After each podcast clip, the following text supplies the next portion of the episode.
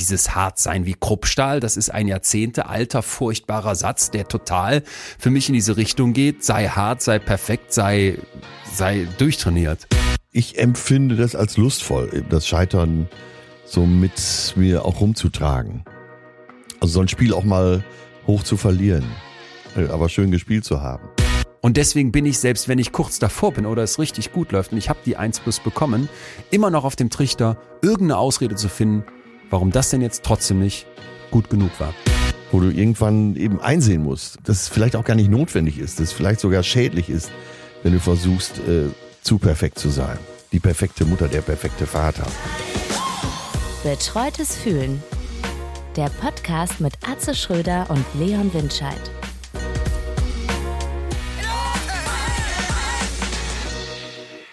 Leon, wo erwische ich dich in diesen kalten Tagen?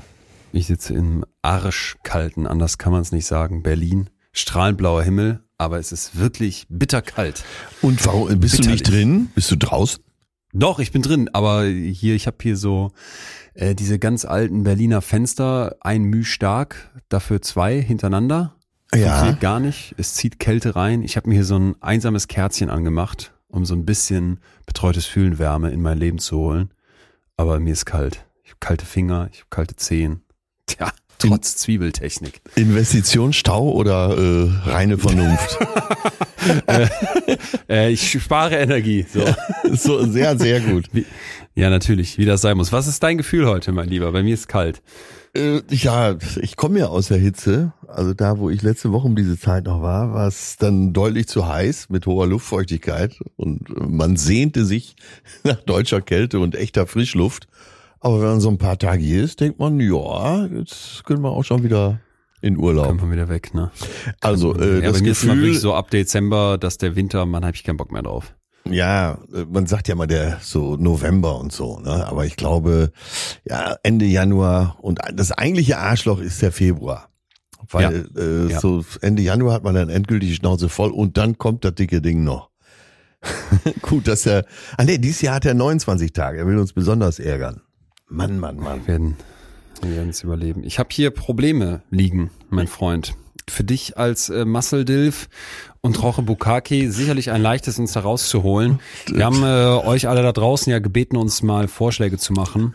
Ha, Muscle Dilf. Ey, wahrscheinlich äh, vor ja vier, viereinhalb Jahren, als wir angefangen sind, oder waren es dreieinhalb, viereinhalb Jahren, da habe ich von dir gelernt, dass es eben die fluide und die kristalline Intelligenz gibt. Du bist noch in der fluiden, das fließt nur so, du bist schnell wendig, da können auch ja. äh, Modeworte wie Riss und so weiter äh, dich gar nicht aus der Ruhe bringen. Aber wenn du von Muscle Dilf sprichst, da muss ich erstmal nachdenken. Also du meinst äh, Dead, I like to fuck, also Dilf. Genau. Männliche Milf sozusagen und dann noch Muscle weil ich jetzt äh, mich endgültig angemeldet habe für Mr. Olympia in Los Angeles im Moment, Herbst. mein Freund, jetzt ganz kurz, dass ich mir nicht komplett Sorgen um dich machen muss. Du erinnerst dich aber noch, woher das kommt? Ja, ja, ja, ich erinnere mich. Aber trotzdem muss es ja schnell eingeordnet werden, weil der Nee, Masse nee, sag mal, sag Test, Test, sowas, sag, woher kommt das denn? Äh, das, also Dilf habe ich glaube ich hier ins Spiel gebracht. Und äh, Muscle Dilf hast du mich letztens genannt, als ich dir gesagt habe, dass ich jetzt noch mal ganz oben angreifen Wahnsinn. will, muskelmäßig. Wahnsinn. Du, also das, ich weiß jetzt nicht, ob das Selbstbetrug ist, ob das einfach versuchter Betrug an mir ist oder tatsächlich so so wirklich so ahnungslos unböse, wie du es da. Das kam ganz woanders her. Wir haben hier unseren Jahresrückblick B, gemacht. Ich hatte B. für dich die Pornhub-Stadt. Ja. ich hatte für dich die Pornhub-Statistik dabei und dass du jetzt gar nicht mehr weißt, dass es da einen massiven Zuwachs bei der Kategorie Muscle Dilf gab und wir das daher haben. Stimmt, aber ursprünglich habe ich das ins Spiel gebracht vor vier Jahren. Ja, klar, natürlich, absolut. Und Allein wenn deine Freunde von Pornhub äh, da jetzt unrechtmäßig darauf zurückgreifen, ohne mir Tantiemen abzudrücken, bitte, bitte, bitte. Geil, geil, wie du dich jetzt rauslavierst. Also ja, aber wirklich, Problem ich bin ist, selber haben, begeistert, ich glaub's mir sogar. Zu Recht. Wir haben nach Community-Namen gefragt, weil wir auf so Leute wie Lin und Leo gucken, vom Mord of X, wo es die Exis gibt und natürlich äh, äh, wissen, dass auch andere Podcasts solche lustigen Community-Namen haben für Leute, die sich dann so benennen. Ich muss dazu sagen, das ist so ein bisschen, dass ich zwiegespalten bin, ja. weil ich nicht weiß, ob ich das cool finde, wenn Leute sowas machen. Aber äh, natürlich sind wir offen für alles und haben euch also gefragt, liebe ihr da draußen. Wir wissen noch nicht, wie wir euch nennen. Und es kamen Vorschläge. Ich habe dir eben ja äh, als Zeugwart ge-WhatsApp, was so reinkam. Ja. Was hat dich abgeholt? Wo warst du angefixt? Was mich so gar nicht abgeholt hat, war Schröwies, also Abkürzung für Schröder äh, Windscheiß. Nee, da musste ich, da musste ich zum ersten Mal Ja? ein bisschen lachen. Ja. Weil das ist so blöd. Ja, aber ah, ich sehe gerade hier, äh, Schröwies. meine Perle ist begeistert, sehe ich gerade. Ich Da bin auch verläuft- begeistert. Da verläuft wohl die Das- Generationsgrenze. Ja, also Schröwies, das finde ich so stumpf, dass das schon fast wieder geil ist. Ich stelle mir so äh, Autoaufkleber hinten drauf auf so einem Dreier BMW im Ruhrpott vor, Schröwi fährt mit oder so. Oder dass Kinder so benannt werden. Schröwi, das klingt schon wie ein Name. Das ist für mich so, Ja, das aber war das für ist mich doch- fast meine Nummer eins. Ja, aber der muss doch äh, bei deinem wissenschaftlichen Ansatz können wir das nicht durchgehen lassen. Ist äh, Ja, aber gerade weil das so eine Nummer ist. zu salopp. Okay. Also ich sag dir jetzt mal meinen Liebling, der wird dich, Ja. wahrscheinlich abstoßen. Emojis. Ja, Emojis. Äh, Eva hat es vorgesch vorgeschlagen, unter anderem viele anderen auch. äh, mein Vorschlag für die Community, wir sind die Emojis. Und dann natürlich direkt so dieses Party-Emoji, was diese Tröte bläst. Ah, nee, Mann. Ja, Ja. okay, dann ist es das aber beides noch nicht. Dann, Das ist es beides noch nicht. Nadine hat noch geschrieben, die Horchis, ausgesprochen, wie du halt Horchen aussprichst und andere Leute, Jorge González. Äh, Das haben viele geschrieben. Horchis, Rogis, ähm, äh, Ja, ich weiß noch nicht, An Leute. Anlehnung an Goodfellas fand ich auch gut von Fiegen.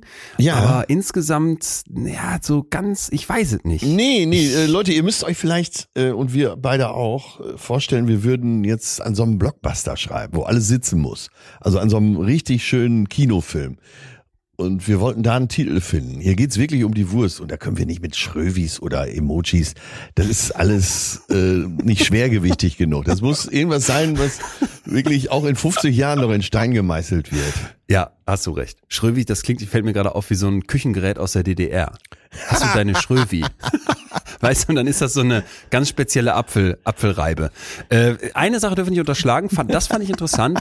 BFFs, so für Best Friend Forever, betreutes Fühlen Fans, hat hier Andi geschrieben. Ah, okay. Äh, BFFs oder BFs, Best Friends, das, äh, ja, aber so ganz, eben plus noch für mich eigentlich der wichtigste Aspekt, ich weiß gar nicht, ob ich das cool finde.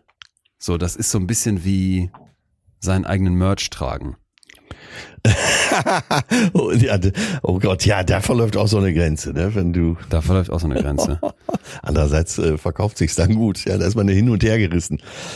Es gibt so ein amerikanisches Sprichwort: The masses has more asses than the classes. Also die Masse hat mehr Ärscher als die Klasse. Aber wir wollen hier Klasse, ganz klar. Ja.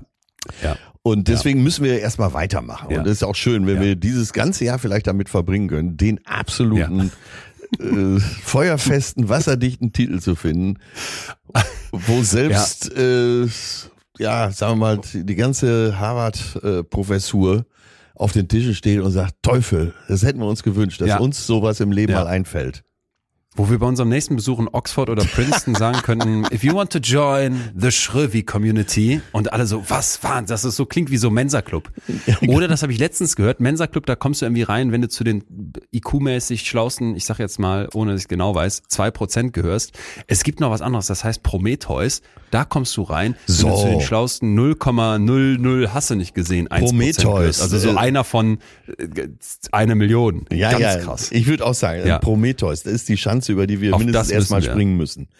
Auf das Level wollen wir. Passt eigentlich, ach, als hätten wir es, als hätten wir es uns hier Oder? vorher überlegt. Passt perfekt zu unserem Thema heute, dass wir jetzt unbedingt rein sollen, Atze, weil, also ich bin heiß wie Frittenfett. Wir sind zurück aus unserer kleinen Weihnachtspause. Danke, ihr Lieben, dass ihr unsere kleinen Archivfolgen so sehr äh, hier mitgefeiert habt. Aber jetzt äh, brennen wir beide, äh, scharren mit den Hufen für geilen neuen Stuff. Und heute haben wir ein Thema dabei, wo ich mir vorstellen könnte, dass das, ähm, dass das eine Folge wird, die viele abholt, wo viele nochmal zweimal reinhören, weil das einfach was ist, Total. was ganz, ganz viel psychologisch beleuchtet und glaube ich auch sehr falsch verstanden wird. und sehr viele betrifft. Ähm, also du brennst, du bist begeistert für das Thema.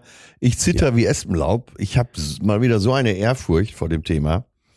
Ich habe sogar Hausaufgaben gemacht. Also wirklich, ich weiß nicht, ob es am neuen Jahr liegt, daran, dass man, wenn man dann endlich mal weitermacht, dass man sich selber so unter Druck setzt. Aber ich will hier auch reüssieren, ganz klar.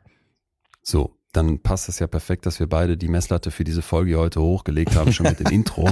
Denn es geht um Perfektionismus und es geht um die Frage, Wieso werden Menschen perfektionistisch? Warum ist das eigentlich total unangenehm, wenn man überall die Messlatte so hochlegt, das perfekte Ergebnis liefern will und wird trotzdem von so vielen gemacht? Was kann man dagegen tun? Wir haben am Ende ganz konkrete Tipps für euch, machen den Werkzeugkoffer auf und müssen jetzt aber, glaube ich, erstmal klären, was, was ist das ist überhaupt? Was, was ist, es? es? Wo ist es gesund? Es uns? Wo ist es, wo wird es ungesund? Ich glaube, das ist auch wichtig schon mal ähm, als Erklärung für das, was wir heute vorhaben. Weil es Wie gibt ja es, es, es, gibt ja Bereiche, wo man sagt, wo das als äh, sagen wir mal nicht nachteilig empfunden wird, sondern sagen wir mal in der Musik, äh, beim Kochen, ein Drei-Sterne-Koch äh, ist äh, einer, der äh, Perfektionismus braucht in seinem Handwerk. Der ein Maler wie Picasso hatte sicher auch einen gewissen Perfektionismus. Was denn hier mit dem Kaiser? Äh, naja, ihm ging ja alles so leicht von der Hand. Und das ist vielleicht äh, zwischendurch immer mal wieder das Beispiel, dass er so, er hat ja so Sachen gesagt wie, schauen wir mal. Oder geht's raus und mhm. spielst Fußball, als er äh, Bundestrainer war. Beziehungsweise Teamchef. Er hatte ja nie einen Trainerschein. Und deswegen war er vielleicht auch so faszinierend, weil er war kein Perfektionist zumindest nicht offensichtlich und hat eine gewisse Leichtigkeit immer reingebracht. Und vielleicht, und das müsstest du mir gleich mal beantworten, ist, wenn es noch eine gewisse Leichtigkeit hat und kein Leiden entsteht, äh, eben auch kein übersteigerter Perfektionismus. Was würdest du sagen? Ich dachte jetzt sofort an den, weil der so jetzt so hochgelobt wurde für die, für die vielen Sachen, die er ohne Frage auch erreicht hat. Klar, bei solchen schillernden Figuren gibt's immer auch die Schattenseiten, die ja viel diskutiert wurden. Aber für mich war so dieses, okay, als Spieler, dann als Trainer im Sinne von ja. zweimal Weltmeister, dann habe ich in die Doku von der ARD reingeguckt, weil ich den zweiten Teil habe ich irgendwann eingeschlafen. Nicht, weil es schlecht war, ganz im Gegenteil, ich fand es richtig gut, aber ich war saumüde. Und da hat er am Anfang so aus seiner Familie so, oder wurde er so als Familienvater, ganz junger Familienvater interviewt, schon mit fünfköpfiger Familie und erzählte dann so, ja, ah, Familie, ich kriege jetzt nur so halb hin, das wäre nur so ein bisschen seins, er will halt im Fußball maximal erfolgreich werden. Und deswegen dachte ich gerade so direkt an den, dass das jemand war, der scheinbar dafür seine Karriere, seinen beruflichen Erfolg auch bestimmt ganz viel aufgeopfert hat, was nach außen vielleicht manchmal leichtfüßig wirkte, so wie er auch gespielt hat, aber im Hintergrund bestimmt auch einen tierischen Antrieb brauchte und ja, jetzt nichts ist, was einfach so vom Himmel fällt bei allem Talent. Ja, aber es gibt ja, glaube ich, zwei unterschiedliche Motivationen für Perfektionismus. Einmal den Erfolg haben zu wollen mhm. und eben Angst als Motivation für Perfektionismus. Und bei Franzl hat man zumindest nicht gespürt, dass die Angst sein, seine Triebfeder war, sondern die Lust am Erfolg. Hast du den mal kennengelernt, getroffen? Einmal habe ich ihn getroffen bei einer Veranstaltung in München für einen neu gegründeten Fernsehsender, den es auch schon ein Jahr später nicht mehr gab. Und äh, da war es so, wie alle berichten. Wie gesagt, ich habe jetzt nur diese eine Begegnung, aber wirklich zu jedem freundlich, gibt selbst die, dem Hausmeister bei der Ankunft die Hand, erkundigt sich backstage bei jedem, äh, behält auch oder hat Sachen behalten, die die Leute ihm erzählt haben. Äh, das war schon so. Bei, was man bei vielen Großen ja beobachten kann. Aber es war schon wirklich, von ihm ging ein Charisma aus, das kann man nicht lernen. Gehen wir mal vielleicht von den äh, jetzt irgendwie uns ferneren Namen, an die man vielleicht erstmal denken würde, war jetzt einer, der bei mir aufploppt bei Perfektionismus, äh, zu uns selber. Äh, Finde ich auch eine Frage, die sich jeder mal gut stellen kann für den Start zu dem Thema. Bin ich selber perfektionistisch? Würde ich mich selber als perfektionistisch beschreiben? Ja, und was fällt alles rein? So, äh, es gibt ja auch eine Lust am Perfektionismus. Du bist ja auch jemand, der sich in bestimmte Aufgaben sehr versenken kann mit einer großen Lust. Und ja, so, ich dachte jetzt erstmal, äh, jetzt erstmal tatsächlich, bevor wir es noch weiter aufdröseln, ja. wirklich diese Frage, wenn du das Wort perfektionistisch hörst, das löst ja viel in einem aus. Ja. Ich finde auch viel so ablehnend, ne, weil man sich denkt, man will ja nicht perfektionistisch sein. Das haben wir mittlerweile alle gelernt. Eigentlich ist das wahrscheinlich nichts Gutes. bist du das? Würdest du nee, dich so selber so bezeichnen? So gar nicht. Gar nicht. Gar nicht. Äh, das okay. ist wahrscheinlich äh, Stärke und Schwäche zugleich. Ich empfinde es selber als große Schwäche, dass ich bin eher so der Typ, der sagt, passt schon. Wie du ja manchmal schmerzlich erfahren musst. Aber du bist auch jemand, der mir sagt, ich höre mir dann nochmal die Show an und gehe alles durch und bin noch nicht zufrieden ja. und schraub noch dran. Also ich meine, so ein richtig gutes Bühnenprogramm. Ja, ich will schon, das dass es doch. gut wird. Ich will auch, dass es sehr gut mhm. wird. Aber äh, ich komme dann vielleicht zu schnell an die Stelle, wo ich denke, ja, das, das lösen wir dann das im Spiel. Spaß am Spiel. Also Spaß am Scheitern auch letztendlich. Und ich glaube, da ist auch so eine Scheidewand zum Perfektionismus. Dass wenn du perfektionistisch bist, dann willst du auf keinen Fall an irgendeiner Stelle scheitern. Und ich empfinde das als lustvoll, das Scheitern so mit ah, mir ja. auch rumzutragen. Also so ein Spiel auch mal hoch zu verlieren, äh, aber schön gespielt zu haben. ja, das, äh, das kribbelt so schön. Ich weiß nicht, woher das kommt und äh, manchmal mache ich meine Umwelt damit auch verrückt respektive dich, wie du weißt, beim Auftritt, kurz vorm Auftritt. Wenn, ja. ich, wenn ich nur acht Stichworte auf den Zettel schreibe, wo du 90 Seiten hast. Und äh, ja, nimm uns beide doch mal. So, lass uns das doch mal nebeneinander liegen. Du bist doch wesentlich perfektionistischer als ich. Äh, ja, wahrscheinlich ja. Ne, auch mit einer also Lust ich, daran. Ich habe Jonathan gefragt, wir sind gestern hier im äh, Zug, im letzten Zug vom Zug, Zugstreik nach Berlin gerollt und dann habe ich gefragt, hör mal, würdest du sagen, ich bin perfektionistisch? Und dann ja. meinte er erst ja und hat dann aber noch nachgedacht und meinte, nee, bist du nicht. Du bist detailverliebt, was in eine ähnliche Kerbe schlägt. Ja, und, und das meine ich nicht, ja, das meine ich ja. Wenn äh, so bei dir empfindet man das nicht als krankhaft. Also wenn wir jetzt drüber reden, müssen wir auch gucken, wo verläuft die Grenze. Kann man die definieren? Total. Äh, ist die, kann man definieren, ja, oder ist sie fließend? Nein, und, nein, ich finde, das müssen wir uns genau angucken. Ja, ja und äh, äh bei dir verspürt man immer nur so eine gewisse Lust an der Perfektion. Und ich finde, dann ist es auch noch gesund. Ja, aber das sind also. Du ja, leidest okay, ja nicht. Verstehe. Äh, nein, grundsätzlich nicht. Aber ich merke so an ganz vielen Stellen, wenn du mir jetzt mich jetzt fragen würdest, wie perfektionistisch bist du von eins bis zehn? So, das ist jetzt eine Zahl, die wirst du mich wahrscheinlich in zwei Jahren nochmal fragen, dann sage ich dir eine andere Zahl, aber da würde ich jetzt schon sowas sagen, sechs, sechs, vielleicht sogar sieben. Ja. Und dann merke ich an ganz vielen Stellen, in dieser leistungsgetriebenen Gesellschaft, ja, in einer ja. Gesellschaft, wo ich vorwärts kommen will, wo ich auch selber was leisten will. Ich habe hohe Ansprüche an mich und das kann man jetzt detailverliebt, das kann man ambitioniert nennen, das kann man ehrgeizig nennen. Mhm. Aber das Thema, wo ist die Grenze, birgt auch große Risiken. Also ich gebe dir ein Beispiel, wenn ich jetzt an dem Buch geschrieben habe, dann war an ganz, ganz vielen Stellen, dass ich so gemerkt habe, ey, irgendwann musst du es musst du's auch jetzt einfach machen. Wenn ja. du da rangehst mit dem Anspruch, ich will das perfekte Buch schreiben oder ich will das perfekte Programm schreiben, dann wirst du keine Zeile aufschreiben. Weil dann wirst du die ganze Zeit da sitzen, ja. vor Ehrfurcht erstarrt und sagen, das kann ich ja gar nicht schaffen. Schreibst was auf, löscht es wieder, bringst keinen Satz zu Ende. Irgendwann musst du dich da, da musst du es zulassen. Du nennst das jetzt Scheitern. Ja, das wäre da, so mutig bin ich glaube ich noch nicht. Aber du musst zulassen, dass, dass es dass du deinen Perfektionismus hinten anstellst.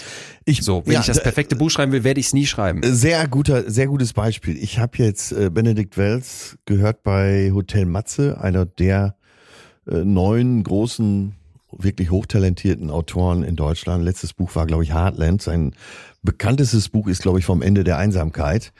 Und er beschrieb, wenn er jetzt so auf Lesereise ist und er sieht, dass die äh, geneigten Leser, Leserinnen da vor Ort so ältere Bücher von ihm kaufen wollen, dann denkt er manchmal, ey, bitte mach das nicht, bitte mach das nicht. Ja. Ja. Ich hätte noch so viel hinzuzufügen.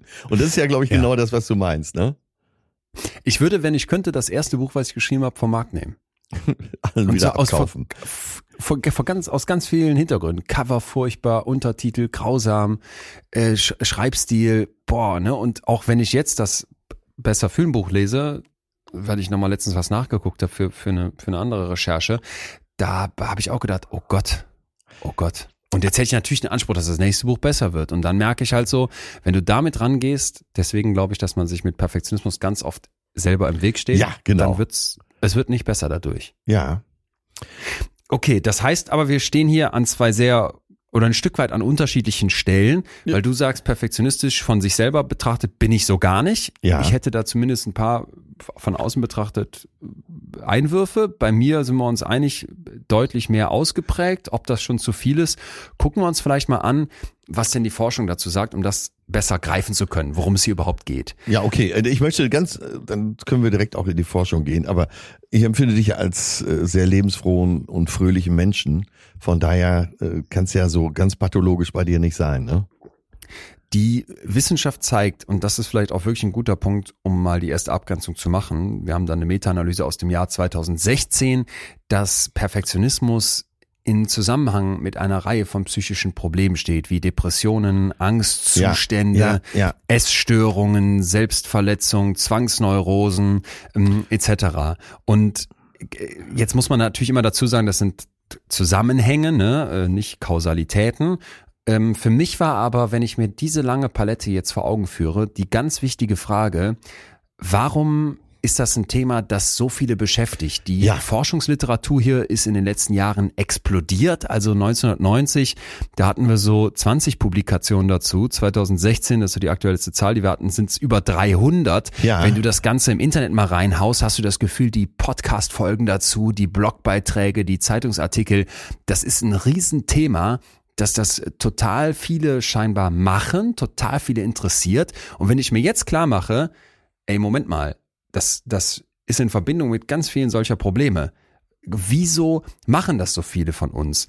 Und Aber glaube, glaubst du nicht, dass der Druck auch größer geworden ist? Äh, äh, gerade der soziale Druck über äh, soziale Medien und so weiter. Früher äh, brachte man, das weiß ich noch, so wenn es um Perfektionismus ging, brachte man immer den Putzfimmel. So, äh, ne, dass, dass es Leuten nicht sauber genug Ach, sein kann zu Hause. Geil. Heute haben ja. wir die Selbstoptimierung, äh, gerade bei Körpern. Und äh, da wird doch wirklich über die Bilder, die allgemein so verbreitet werden, die, die ja schon optimiert sind, unheimlich Druck ausgeübt. Wir beide, äh, die, sagen wir, nicht mal kurz vorm Sixpack stehen, wissen ja ein Lied davon zu singen. Uhu, uhu ist das Ziel. Ja, unter 100, aber das ist ja erreichbar. Ne? Ja. Und äh, das aber nochmal eingeschoben, dass der soziale Druck so viel größer geworden ist und dass vielleicht deshalb viele das auch so empfinden, dass sie da perfekter werden müssen. Ich muss noch mehr trainieren, ich muss noch gesünder essen, ich oder gar nichts mehr essen. Ja, da ist ein allgemeiner Druck entstanden, ein zusätzlicher. Ich habe ich hab eine Reihe von Daten, die darauf hindeuten, dass diese Werte, wer sich da als Perfektionist be, be, be, beschreibt, berichtet, dass die seit Jahren zunehmen und auch drastisch zunehmen. Wir haben ja aber auch schon mal diskutiert, dass das ein zweischneidiges Schwert ist, weil wir natürlich hier Selbstberichte machen. Ne? Und ich habe ja gerade selber gesagt, frag mich heute, frag mich nochmal in zwei Jahren. Vielleicht habe ich dann, weil ich so eine Podcast-Folge wie die hier gehört habe oder mich eingelesen habe oder einfach nur, weil noch mehr Leute drüber reden, weil ich von meiner total reflektierten, psychologisch bewandelten, äh, durchgecoachten Freundin gehört habe, ey, Perfektionismus ist echt ein Problem, da musst du ran, dass ich das einfach auch anders bewerte. Ja. Das ist für mich eine ah, ganz ah, okay, zentrale ja. Frage ja. bei diesen lang, langen Beobachtungen und dem Vergleich über Generationen Generationen hinweg haben mein Opa und meine Oma vielleicht ihren Putzfimmel gehabt und wollten ihre Sachen auch richtig gut machen und gab es da vielleicht auch ein paar Oberperfektionisten. Okay, aber grundsätzlich ja. hat die Gesellschaft vielleicht einfach nicht so drüber geredet. Also Stimmt, vielleicht ist es mal. Die Straße hat gefegt zu sein am Samstag. Ja, der Bürgersteig. Ja, sowas, ne? Ja. Genau, und das Kind hat perfekt ja. ange angezogen mhm. zu sein und wie man zu heiraten hat. Ne? Letztens Stimmt, noch bei meiner ja. Großtante gehört, da ist dann der Vater gestorben, dann durfte die ein Jahr lang ihren geliebten Mann nicht heiraten und dann nur in Schwarz, obwohl die so gerne in Weiß geheiratet hätte. Dann hat die sich irgendwie so einen ganz kleinen Spitzenkragen in Weiß noch an das schwarze Kleid gemacht. So, das sind auch so Sachen, wo ich denke, guck mal, der Druck, stimmt, der stimmt, wird schon stimmt, lange da gewesen sein. Dieses Hartsein wie Kruppstahl, das ist ein Jahrzehnte alter, furchtbarer Satz, der total für mich in diese Richtung geht. Sei hart, sei perfekt, sei, sei durchtrainiert. Ja, und sprich, also, sprich nicht öffentlich über deine Gefühle. Ja. Gleich fühlen wir weiter. Jetzt kurz Werbung. Leon, ich muss wirklich sagen, ich liebe das ja so mit dir zu quatschen und ich bin wirklich Ach. stolz auf uns, Ach. dass wir schon so viele Themen durchgesprochen haben. Aber manchmal frage ich mich wirklich in der Vorbereitung, wie sind wir wieder auf dieses Thema gekommen? Yes, so geht's mir natürlich auch. Und äh, ich glaube, der Schlüssel hierbei ist, äh, der Schlüssel für die Inspiration ist, dass man äh, Dinge aufschnappt in Gesprächen, aber natürlich auch äh, in Zeitschriften, die man so liest, in Texten, die gut sind. Und das ist das Angebot riesig.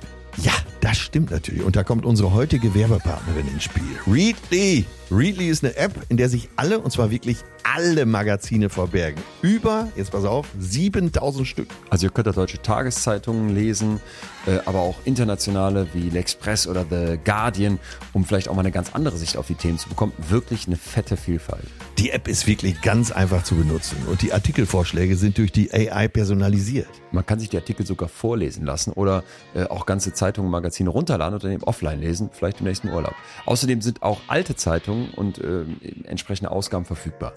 Ja, und dabei ist Really noch umweltfreundlich und lädt dazu ein, Titel zu lesen, die man vorher noch nie gelesen hat. Damit kann man, also Kollateralwissen sozusagen. Damit kann man dann insgesamt eine größere Vielfalt an Kategorien und Themen lesen. Das Ganze kann man sogar mit fünf Personen teilen. So, und jetzt das Beste, Leute, Readly gibt es gerade im Sonderangebot. Der erste Monat kostet 99 Cent. Weiter geht's dann mit 14,99 im Monat danach, ohne irgendwelche versteckten Kosten. Den Deal könnt ihr euch unter readly.com slash fühlen ergattern. Also ihr geht auf readly.com schrägstrich fühlen. Das Ganze ist wie immer für euch auch nochmal eine Podcast-Description fühlen hier mit Ü. Ja. 99 Cent. Geil. Genau. Oder checkt einfach unseren Linktree und gönnt euch die Welt der Magazine auf eurem Smartphone. Das war die Werbung. Wenn wir mal ins Netz jetzt gucken und ins Heute springen, dann findet man viele Muster, die da beschrieben werden. Sowas wie, nur wenn ich perfekt bin, dann werde ich geliebt. Dass so Perfektionisten oft so diese Idee vertreten, ich muss mich unangreifbar machen. Ja, ne? Wenn ja. ich eine super Arbeit abliefer, dann werde ich niemals gekündigt. Wenn ich perfekt in meiner Liebesbeziehung bin, dann werde ich nie verlassen.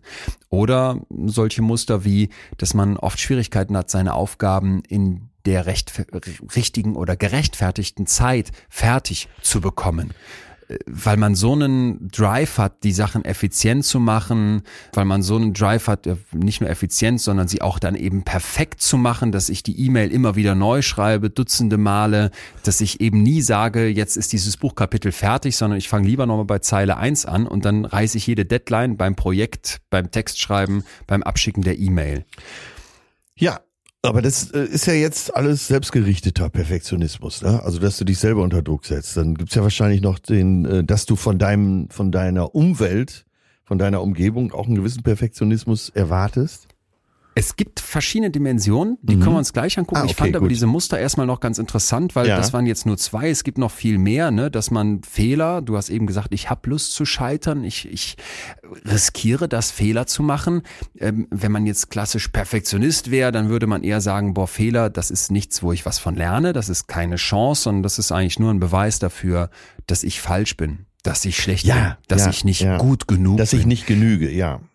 Mhm. Genau, dann aber auch sowas wie, naja, pass mal auf, ich habe jetzt irgendwas erreicht, ich habe was geschafft und dann verbuche ich das, obwohl ich da eigentlich wirklich einen Erfolg zu feiern hätte, als, ja, das ist ja ganz normal, das ist ja klar, wenn man sich so sehr angestrengt hat, das, das hätte ja jeder geschafft, ja. dass man sich auch seine eigenen Erfolge gar nicht zugesteht und dass man unglaublich viel Energie da reinsteckt, um so die eigenen Makel zu kaschieren also ich habe Angst davor, und jetzt kommen deine anderen, jetzt kommt langsam die Gesellschaft, dass mich andere negativ bewerten, herabwerten und um dieser Bewertung zu entfliehen, versuche ich nach außen so eine perfekte, absolut perfekte Fassade aufrecht zu erhalten. Ja. Und der letzte Punkt, da habe ich so gedacht, das kenne ich zum Beispiel total von mir, deswegen fand ich das so spannend.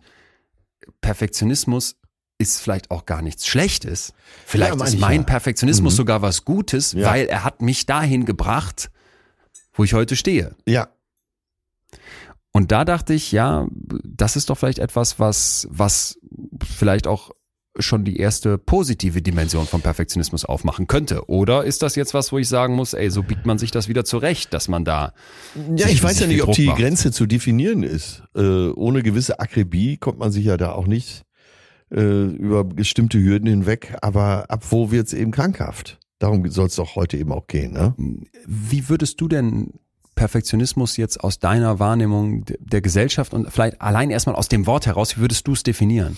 Das Streben nach etwas Besserem, ohne dass man jemals ankommt.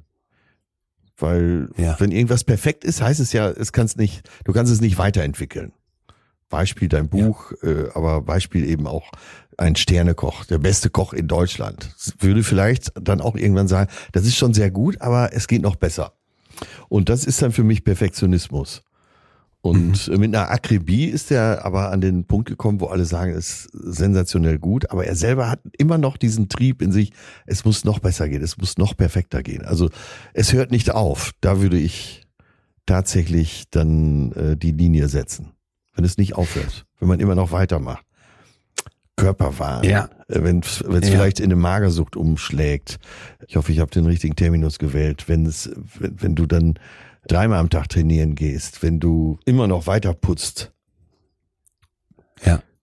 Ja, also spannend ist, dass das vom lateinischen Wort perfectus eigentlich bedeuten würde, vollkommen mhm. und vollendet. Was du jetzt beschreibst, fühle ich alles mit. Mhm. Da hat man ja eher so den Eindruck, man ist nie da, das Ende ist gar nicht zu erreichen. Vielleicht passt das aber doch genau zusammen, weil ja. dieses es ist vollendet, ich hab's geschafft, das haben wir hier schon oft gesagt, das ist wahrscheinlich einer der größten Trugschlüsse, mit denen wir so durchs Leben gehen, ganz genau, weil vollendet, genau. fertig ja. bist du, wenn du in die Kiste steigst. Genau, genau. Und äh, das ist ja auch lebensfern dann in dem Moment. Und äh, perfekt ja. heißt ja auch, dass es ein Ende gibt. Dann ist es ein Schlusspunkt. Sehr gut, gefällt mir gut. Die APA, die American Psychological Association, die ich übrigens sehr empfehle, wenn man mal was recherchieren möchte, wenn man mal gucken möchte, gibt's noch mal eine kurze Zusammenfassung zu einem Thema. Das ist eine sehr gut recherchierte, valide Seite. Alles auf Englisch, klar, aber man, finde ich, kann sich da leicht reinfuchsen. Die definieren Perfektionismus wie folgt. Und zwar als Tendenz von anderen oder von sich selbst ein extrem hohes Leistungsniveau zu verlangen. Und jetzt kommt ein Punkt, den hatten wir noch nicht. Ein Leistungsniveau, das über das hinausgeht, was die Situation erfordert.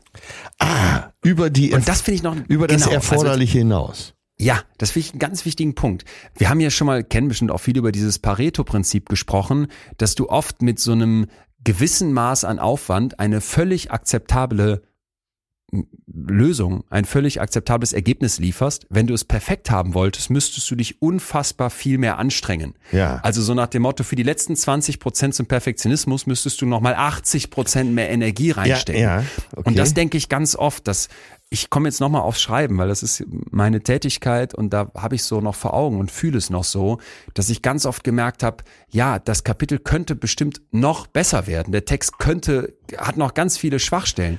Aber ich will auch das nächste Kapitel schreiben und irgendwann will ich auch dieses Buch fertig kriegen und vielleicht muss ich das jetzt hinnehmen, Wie dass es du's? nicht vollendet ist. Wie schaffst du es? Alleine habe ich es ganz oft nicht geschafft. Wir ja. kommen ja nachher noch zu den Tipps, aber für mich war es dann wirklich so dieses Umfeld, also was es gibt, mir geholfen gibt. Leute, die sagen, äh, dieses ja. genug ist genug. Ja. Mhm. Es gibt in meinem Umfeld solche Leute. Es gibt solche Leute wie einen Töne, der mich dann anruft und sagt, häng's in den Schrank, lass es mal liegen. Ja. So wird's nicht besser, was du da jetzt gerade machst. Es gibt meine Eltern, die sind für mich auch ganz wichtig, die dann mal was lesen und sagen, hör mal, das ist doch, das ist doch super und das macht doch Spaß, das zu Also lesen. deine Mutter das, das reicht aus. sagt dann auch schon mal, Junge, äh, bitte sei jetzt damit ja. zufrieden. Ja. Ja. Man, ja, ja, durchaus ernst gemeint. Ich glaube, es geht uns ich, alle ich, ja an. Das, äh, und wie wichtig äh, würdest du sagen, ist dieses Umfeld? Das heißt, für mich, wenn es nicht da wäre, zentral. Äh, würdest du Gefahr laufen, da äh, bis in die Steppe weiter zu rennen. Absolut, mhm. absolut. Und ich merke auch manchmal setze ich mich darüber hinweg, ne? Und dann, wie wie es so ganz oft ist, man hört die Ratschläge, will sie nicht wahrhaben, weiß es besser und dann geht man diese Extrameile. Aber ja. wir, wir müssen ja jetzt auch wirklich immer wieder hier schon mal einstreuen, da kommen wir gleich ganz ausführlich zu.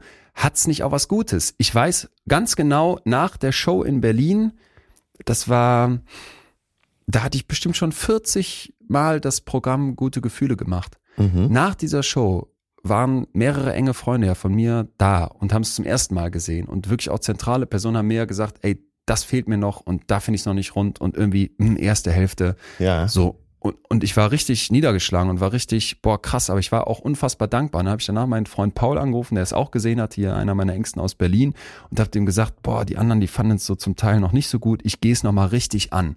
Und der sagt, wie, was, wieso das denn? Das willst du dir jetzt antun? Und für mich war klar, auf jeden Fall, und ich, also ich habe es wirklich massiv umgebaut und verändert und würde jetzt nach, im Nachhinein sagen, das hat sich total gelohnt das hat das Ding nach vorne gebracht, auch richtig nach vorne gebracht. Ja, dass Danke, du da noch Perfektionismus äh, ja nochmal zusätzliche Motivation hattest. Wir reden natürlich jetzt immer über spezielle Bereiche. Es gibt aber auch zum Beispiel beim Elternsein gibt's ja auch so einen Perfektionismus, ne, wo du ja irgendwann wahrscheinlich einsehen musst. Es gibt, du kannst als Vater, als Mutter nicht perfekt sein. Ich ganz bewusst bringe ich jetzt den Alltag damit rein. Ne? mhm. wo du irgendwann eben einsehen musst, dass es vielleicht auch gar nicht notwendig ist, dass es vielleicht sogar schädlich ist, wenn du versuchst, äh, zu perfekt zu sein. Die perfekte Mutter, der perfekte Vater. Und ja, das ist auch dem Kind gegenüber Asi, ne? Ja, warum bringe ich das jetzt nochmal mit rein? Weil ich nicht will, dass es zu speziell ist. Wenn sich viele Leute jetzt dafür interessieren hier für diese Folge, dann eben, weil sie es im Alltag erleben, weil sie es im Kleinen erleben. Total. Ja? Jeder wird da sein eigenes, seinen eigenen Bereich haben und dann drehst du noch die 25. Runde über deine PowerPoint-Slides für die Präsentation in der Firma. Ja. Dann denkst du, boah, ich muss noch für diese Prüfung genau noch mal viel mehr lernen und irgendwann merkst du, ey, eigentlich musste ich die doch nur bestehen. So gibt's ja viele Bereiche, wo man am Ende die Prüfung nur bestehen muss und du bestehst sie dann super, ja, weil du so perfektionistisch getrieben bist. Liebesbeziehung vielleicht auch, ne? Gerade auf der Suche nach einem guten Partner, nach einer guten Partnerin ist dann gut nicht gut genug, sondern dann will ich die perfekte Person haben. Will genau. die niemals finden und bleibt total unglücklich. Und da würde man da wieder sagen, shit. Genau. Und so gefühlsmäßig äh, beantwortet, würdest du sagen, dass bei äh, in der Perfektion das Glück liegt? Ganz egal, Vater, Mutter, Nein. Beziehung, äh, Beruf und so. Äh, das Glück findet man doch eher da, wo es nicht ganz so perfekt ist, oder? Ja. Selbst Schönheit ja. ist doch äh, immer da, wo es wo keine Perfektion ist. Wo das eine Muttermal auf dem makellosen Gesicht von Marilyn Monroe ja, heraussticht. Bei, bei Verstehe ich. Zum Beispiel, ja. ja. Oder bei dir, natürlich. Mhm. Wen, wer wird uns sonst noch einfallen? Wenn wir in die wissenschaftliche Literatur gucken, fand ich ganz interessant. Klar, die APA legt was hin, aber es gibt keine einheitliche Definition in der Forschung. Man ist sich vielmehr einig, dass Perfektionismus ein sogenanntes multidimensionales Konstrukt ist. Klingt jetzt ganz sperrig, lässt sie aber schön beschreiben und zwar mit den Skalen, also mit den Fragebögen, ja. mit denen man in den 1990er Jahren angefangen hat, Perfektionismus ah, greifbar zu machen, zu messen. Es gibt verschiedene. Eine ganz berühmte Skala ist die von Hewitt und Flat von 1991. Das ist die Multidimensional Perfektionismus Skala, kurz MPS. Die besteht aus 45 Fragen und die, diese Forschenden unterteilen Perfektionismus in drei Dimensionen. Ach. Die erste, die hatten wir jetzt schon sehr ausführlich und du hast die eben auch schon sofort gewittert. Das ist so dieser selbstorientierte Perfektionismus. Es geht mhm. um mich. Ne? Das wäre sowas ja. wie, wenn ich an irgendwas arbeite, dann kann ich gar nicht entspannen, bis es richtig, richtig gut ist. Ja. Oder eins meiner Lebensziele ist, dass alles perfekt ist, was ich so mache. Ja. Ja. Das sind im Prinzip diese Forderungen nach Perfektion bei mir selber. Und das, was immer wieder in der Forschung unterstrichen wird, ist, dass dieser selbstorientierte Perfektionismus eine ganz stark ausgeprägte motivationale Komponente hat. Also das ist das, was dich vorwärts treibt, vorwärts peitscht. Ne? Das ist dieses Streben nach Perfektion und Vermeiden von Misserfolg. Ja, ja. Erster Aber Punkt an dich selbst. In der ne? Definition. Ne? Ja. An mhm. mich selbst. Selbstorientierter Perfektionismus. Mhm. Dann als zweites, man könnte ihn jetzt nennen, äh, ja, wie, was, nee, ich sag jetzt mal nicht andere orientierter Perfektionismus, sondern sozial verordneter Perfektionismus. Sozialer, ja. ja. Ja, das ist das, was du eben schon gesagt hast. Vielleicht machen wir das ja nicht nur mit uns alleine aus, sondern vielleicht gibt's auch sowas wie, ich habe das Gefühl, es fällt mir unglaublich schwer, die Erwartungen von anderen zu erfüllen. Ja. Oder Erfolg heißt für mich, dass ich Hohe nochmal ja nochmal härter arbeiten muss, um es anderen recht zu machen. Also das ist so diese Überzeugung, dass andere, die Gesellschaft, Perfektion von mir verlangt. Mhm. Und ja. da geht's dann ganz stark darum, die Erwartungen von anderen Menschen es jetzt die Dorfgemeinschaft ist, die Familie, dein Team, dass du die erfüllen möchtest und dass du Angst hast, die zu enttäuschen oder Sorge hast, ja, da habe ich nochmal die Fassade jetzt, dass die vielleicht hinter deiner perfekten Fassade nach außen erkennen könnten, dass du auch Schwächen hast, dass ja, du auch ja. Macken hast. Also der erwartete Perfektionismus. Mhm. Und der dritte Punkt, und das finde ich hochinteressant, weil ich finde, den hat man nicht so auf dem Radar, aber das wird hier mit in einem Atemzug genannt. Das ist der sogenannte fremdorientierte mhm. Perfektionismus. Fremdorientiert, es geht nicht wirklich um Fremde, es geht quasi um the others, ne, die anderen, also other-oriented Perfektionism könnte man das im Zweifel auch nennen, wo es darum geht, dass ich die Forderung habe, dass die Menschen in meinem Umfeld ja, perfekt sind. An die anderen sozusagen. Ja. Mhm. Also für mich ist es total wichtig, dass die Personen, die mir nahe sind, dass die erfolgreich sind.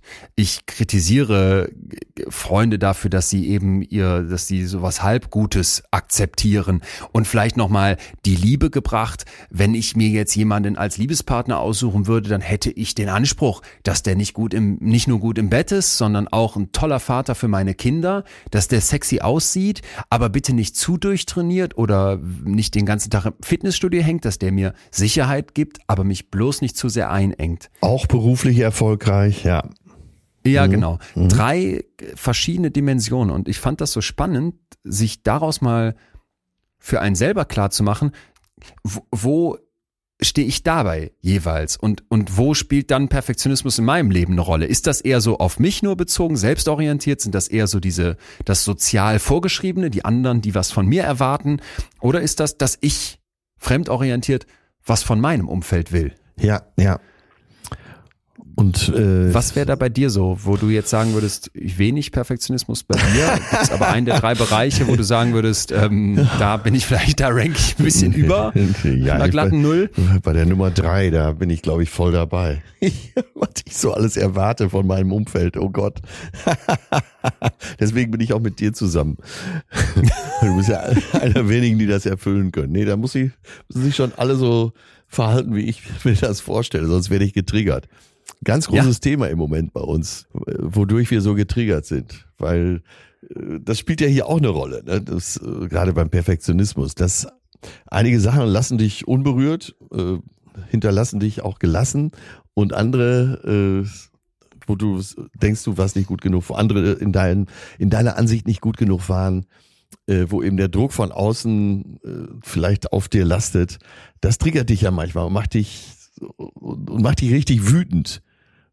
Und das ist ja manchmal so sinnlos eigentlich. Und äh, ja, ich selber bin kannst manchmal. Du da, kannst du ein Beispiel geben, wenn du sagst? Zulässig. Äh, ah, jetzt muss ich wirklich mal überlegen. Nee, ich will. Da, da bin ich schon sehr ehrlich. Ich erwarte von den Leuten, mit denen ich arbeite, mit denen ich zu tun habe, vielleicht auch übersteigert, dass die schon eigentlich eine Nummer besser sind als ich. Anders kann ich das gerade nicht ausdrücken. Ah. Man kann sich da auch äh, sehr leicht über mich lustig machen. Sag mal, im übernächsten und über übernächsten Moment äh, schüttel ich auch selber den Kopf über mich. Aber äh, ich denke dann schon immer, das muss aber, das müsst ihr schon so machen.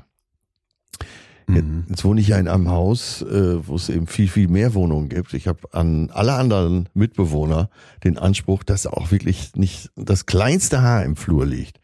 Ne? So als äh, Beispiel aus dem Alltag, mhm, mhm. wo das äh, wirklich auch keine Tür geknallt wird, dass, äh, dass wirklich alles läuft. Also ich gelte ja immer als sehr umgänglich, aber äh, eigentlich, um ganz ehrlich zu sein, habe ich doch da diesen nach außen gerichteten Perfektionismus, den ich vor mir hertrage und auch die Ansprüche habe. Nicht im MFH.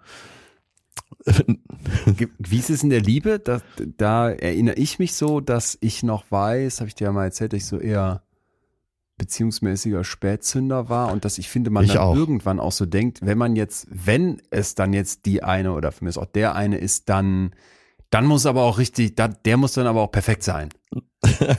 ah, okay, das, äh, ja, da in der Beziehung bin ich lässig, weil ich mich äh, auch ganz ehrlich darüber wundere, dass überhaupt jemand mit mir zusammen sein kann. Wie gesagt, ich stehe manchmal also, vorm Spiegel morgens großzügig. und denke mir, das tut mir alles so leid. Ja. was wir jetzt hier gerade bei uns mal beobachten, nämlich, dass es diese verschiedenen Dimensionen gibt, das haben Hewitt und Flat, die diese Skala auch entwickelt haben, grundsätzlich mal untersucht. Und es gibt eine Reihe von Studien, die darauf hindeuten, dass dieser Grad an Perfektionismus, und deswegen ist das so spannend, sich da diese verschiedenen Dimensionen anzugucken, ja. dass der Unterschiede aufweist. Das wurde erstmals in einer Stu Studie mit ähm, sogenannten Karrieremüttern gezeigt. Das waren also Frauen, die mindestens 25 Stunden die Woche arbeiten und ein Kind ja, unter neun Jahren haben. Gutes so, ne? Ich glaube, gerade ja. dieses äh, berufstätige Mütter, da werden jetzt viele nicken, was da für Ansprüche Ja, gelten, ob von einem selber, von der Gesellschaft und dann daraus abgeleitet vielleicht von einem an die anderen. Uff. Und das war jetzt so, dass diese Mütter hier in der Studie, also die Perfektionismus-Skala, in zwei Versionen ausgefüllt haben, nämlich eine bezogen auf ihren Perfektionismus bei der Arbeit und einen für ihren Perfektionismus zu Hause. Und jetzt fällt also auf beim Vergleich dieser Werte, die dabei rauskommen, über die Stichprobe hinweg, dass die in beiden Bereichen Unterschiede zeigen. Also die berufstätigen Mütter hatten jetzt hier bei der Arbeit einen signifikant höheren Perfektionismus als zu Hause. Ist ein Beispiel, es gibt das auch, wir haben eben schon über Athletinnen und, und Athleten gesprochen mit studentischen Athleten, das ist eine etwas neuere Studie aus 2005, da hat man ebenfalls mal ganz verschiedene Bereiche von Perfektionismus abgefragt. Einmal so im Sport, macht Sinn, wenn es um Athleten geht, dann aber auch im akademischen, also im Studium, und dann so im Allgemeinen. Ja, und auch hier ja. findet sich wieder, dass die Menschen zum Teil sehr unterschiedlich in diesen verschiedenen Bereichen Perfektionismus an den Tag legen oder eben nicht. Und das fand ich eben interessant, ne? dass man sich klar macht, ey, vielleicht ist das nicht einfach pauschal eine Eigenschaft von mir, sondern Ah, okay, vielleicht gibt's ja. Bereiche, wo Ja. ich perfektionistisch bin und andere, wo ich das nicht so sehr bin. Für mich aus dem Alltag wäre das Buch schreiben, Podcast-Dossier vorbereiten, an meiner Show schrauben. Da bin ich total perfektionistisch. Ja, ja. Ähm, und vielleicht auch too much. Wenn ich jetzt an sowas denke wie mit den Jungs Rennrad fahren. So, das ist Ja. jetzt, auf der einen Seite ist es ein Freizeitbereich, aber warum soll man da nicht auch Ansprüche an sich haben? Weißt du, mein Bruder Hannes und Fabi und Co., also meine WG, die, die stellen die Räder ein, die schrauben da dran, die ölen nochmal nach, die geben, die trainieren im Winter auf so Rollen, um im Sommer schneller wieder in Form zu sein. Das geht mir Ja. völlig ab. Ja, ne? ja. Und die sind da Versteh dann in einem Bereich, wo ich gar nicht perfektionistisch bin, sind die das, sind dies viel stärker. Ja, ja, jeder hat so Bereiche, aber äh, weil du eben die Mutter, die berufstätige Mutter beschrieben hast, äh, da ist es ja so, der gesellschaftliche Druck auch, die muss im äh, Job gut sein, die muss super aussehen, die muss die perfekte Ja. Mutter sein, die muss immer da sein, die muss äh, rund um die Uhr sich um ihr Kind kümmern, die muss auch noch perfekt kochen können, wenn sie am Wochenende ausgeht, muss sie äh, auch auf der Tanzfläche total überzeugen und super charmant sein. Und den Anspruch haben ja einige eben auch an sich. Aber äh, das ist, wenn ich es aufzähle, merkt man ja schon, wie absurd das ist. Dass das gar nicht erreicht werden kann. Ja. Und äh, wenn du schilderst, dass eben in deinem Umfeld einige, jetzt nehmen wir das Beispiel Radfahren, da ihre Ansprüche haben, dann hast du äh, sicher andere Ansprüche und stehst ja eben auch da, wo du stehst, weil du andere Ansprüche hast. Ja, manchmal frage ich mich, stimmt das wirklich? Ist das so, ne? Oder Ja. verklärt man da nicht auch ganz viel? Und am Ende ist alles, was man jetzt auf Perfektionismus schieben könnte und sagen könnte, Mensch, toll, dass du da so perfektionistisch bei deinem Radfahren oder bei deinen PowerPoint-Slides oder bei deinem Bühnenprogramm schreiben bist. Am Ende ist das eigentlich etwas, wo du dir Steine in den Weg legst und toll, dass du das toll hinkriegst, aber wenn du nicht so perfektionistisch wärst, würde es vielleicht noch viel besser. Ja, ja, wir haben ja, äh, du hast ja eben die äh, amerikanische Definition gehabt über das Erforderliche hinaus. Jetzt könnte man Ja, sagen, genau ja. äh, ne, zu dem, was du gerade gesagt hast, äh, wenn ich das Erforderliche nur erfüllt hätte, hätte es ja auch funktioniert. Und ich glaube, da sind wir beide Verfechter davon, dass äh, wie im Sport dieser Extrameter es dann ausmacht. Ob es dann schon Perfektionismus ist, äh, sei dahingestellt, aber äh, bereit sein, diesen Extrameter zu gehen, oder? Finde ich schon. Ja, finde ich auch. Allen, die zu mir kommen und irgendwie erzählen, dass sie jetzt gründen oder sich selbstständig machen mit einer Idee und die, ich will jetzt gar nicht sagen, meinen Rat einholen, aber mit denen ich mich dazu unterhalte, weil ich das ja auch schon gemacht habe, im kleinen Maßstab, klar, aber irgendwie so ein bisschen Erfahrung da habe, dann sage ich ganz oft, du musst dich darauf einstellen, dass du weitergehen musst als andere. Das ist auch, ja, ja. was dann den Unterschied machen wird. Ne? Sonst äh, hätte es schon jemand anders gemacht. Ja, ja. Ja. Aber nochmal, nochmal, das ist mir ganz, ganz wichtig ertappe ich mich immer wieder dann auch dabei, weil das jetzt wieder so tugendhaft klingt und das gefällt dem deutschen Ohr natürlich. Ah, hier den Extrameter gehen, ne? die neue Generation. Ja, das gefällt uns ja auch, wenn wir das hören. Wollen ne? nicht. Ja. Das gefällt uns auch und wir würden auch gerne sagen, genau daran liegt's, dass man es dann schafft. Ich, also mir greift das zu kurz und mir ist das psychologisch viel zu viel ja, zu ja. flach gedacht, weil ich merke halt an ganz vielen anderen Stellen, ist es das wirklich? Und tut mir das wirklich gut? Und ist das eigentlich der wirklich gute Ratschlag? So, ich merke jetzt zum Beispiel bei uns bei der MS Günther, die äh, Chefinnen, die das da machen, die sind Mitte 20, Ende 20, die sind also nochmal da ein gutes Stück jünger als ich. Und da merkst du, ey, die sind die, die gehen schon mit der Arbeitswelt auch nochmal noch mal anders um. Ne? Und da ist sowas wie, ey, pass auf, dass du dich nicht kaputt arbeitest. Nicht, dass die wenig arbeiten, ganz im Gegenteil, aber pass auf, dass du dich nicht kaputt arbeitest. Ja. Pass auf, dass du einen Ausgleich hast. Pass auf, dass es auch noch andere Sachen in deinem Leben gibt. Das, da habe ich manchmal das Gefühl, das haben die viel schlauer auf dem Radar. Wollte ich gerade sagen, die sind alte, schlauer. weiße Männer da unken und denken, äh, die neue Generation kriegt ja gar nichts mehr hin. Da müsstest du mal sehen, wie die ackern und machen. Ja, ja. Woher kommt's denn? Also ja. wieso ist jetzt jemand perfektionistisch äh, und jemand anders nicht? Was, was, was denkst du und was sind da auch deine Erfahrungen? Ich hätte jetzt bei deiner Mutter, wie du sie hier bisher beschrieben hast, gedacht, dass du da viel mehr in die Kerbe schlägst. Äh, ja, das, sie hatte ja den Anspruch. Sie hatte nur, äh, meine Schwester ist deutlich perfektionistischer als ich und auch viel akribischer. Bei mir wurde ja von vornherein gesagt, du schaffst das eh nicht. Das hat vielleicht zu dieser Lässigkeit geführt. Natürlich zum Erfolgswillen, 100 pro, ganz klar. Ich spüre auch den Antrieb genau an der Stelle. Aber ich habe dann, also ich habe 100 mal, mindestens 100 mal mehr bekommen, als ich beabsichtigt habe. Mhm. Und äh, vielleicht antworte ich deshalb auf deine Fragen heute auch so, wie ich antworte, weil ich habe das alles nicht expected das ist viel ja. zu, eigentlich ist es viel zu viel, was ich bekommen habe. Äh, weißt du, worauf ich hinaus will? Dass ich, äh, ja. dass ja dieses Lapidare und äh, passt ja. schon, mich ja trotzdem hierher geführt hat. Also ich bin ja schon fleißig und teilweise auch akribisch, aber eben nicht übers Erforderliche hinaus. Ja, das heißt, du würdest sagen, so wie du es von zu Hause mitbekommen hast, war es gerade richtig? Ich habe ja trotzdem diesen Druck und wahrscheinlich haben wir ja alle an irgendeiner Stelle einen gewissen Druck, äh, nicht zu genügen. Ne, ganz egal, äh, welchen Lebensbereich das betrifft. Das wollte ich ja eben noch mit einbringen. Warum denkt man als Mutter oder als Vater, ich muss der beste Vater der Welt sein? Ja. ja. Ne, das sind doch die wenigsten, die sagen, ja, ja, komm, hier, lass mal. Ne? Das reicht schon. Und äh, haben wir nicht, haben wir das nicht alle eben in uns? Und da werden jetzt viele Zuhörende nicken. Dass sie sagen, ja, warum eigentlich? Warum muss ich noch besser mhm. sein? Mhm. Warum genüge ich nicht? Ich habe gleich einen Gedanken dazu, der hat mich total abgeholt. Der ist weniger wissenschaftlich als mehr beschreibend, aber ich fand das unglaublich schön als Erklärung. Ja, äh, spürst du das nicht gerade, wie wir immer so changieren zwischen Wissenschaft und unserem Erleben? Ja, das ist ja unser Ziel hier, oder nicht? Ja, total. Und äh, aber ja. selten ist es so, dass wir halt immer wieder hier hin und her schwanken. Ich zumindest. Vielleicht auch, weil es nicht so einfach zu greifen ist, Perfektionismus, ja, obwohl genau. wir Fragebögen haben und es genau definieren können, vermeintlich entlang von drei Dimensionen. Kann man ja nicht messen, oder? kann man schwer messen, bleibt es am Ende immer noch etwas, wo wir sagen müssen, das ist multidimensional.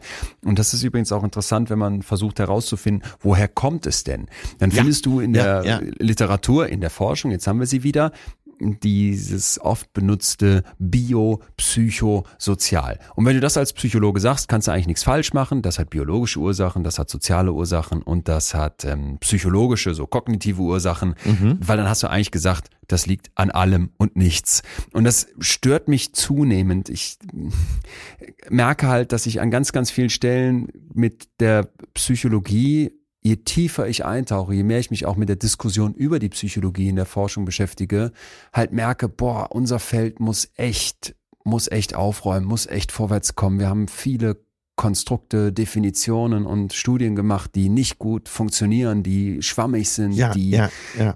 wir wissen nicht genau, wie was entsteht. Und so ist es auch beim Perfektionismus. Es gibt schon viel Einigkeit, dass die Wurzeln davon vermutlich in der kindlichen Entwicklung sitzen, Also dass eine Eltern eine Konditionierung. Schlüsselrolle spielen. Eine Konditionierung. Ja, können wir jetzt Konditionierung sagen, können wir Lernerfahrung zu sagen, Mhm. können wir ähm, be- beobachtetes Lernen zu sagen.